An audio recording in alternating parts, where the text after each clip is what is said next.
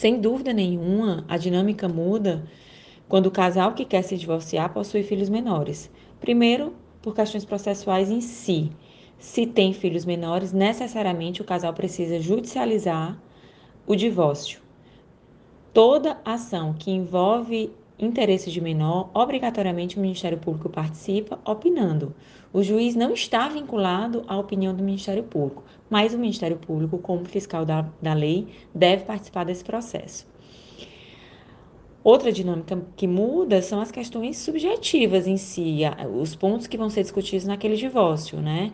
Se eu tenho filhos menores envolvidos no divórcio, obrigatoriamente vão ter questões a serem tratadas, como guarda, regime de convivência e muito provavelmente uma pensão alimentícia. Então, se eu tenho um divórcio que eu vou tratar só do divórcio e da partilha de bens, eu tenho dois assuntos para ser tratado, consequentemente vai ser menos complicado. Não vou dizer mais simples, porque não, é, não, não necessariamente é o caso.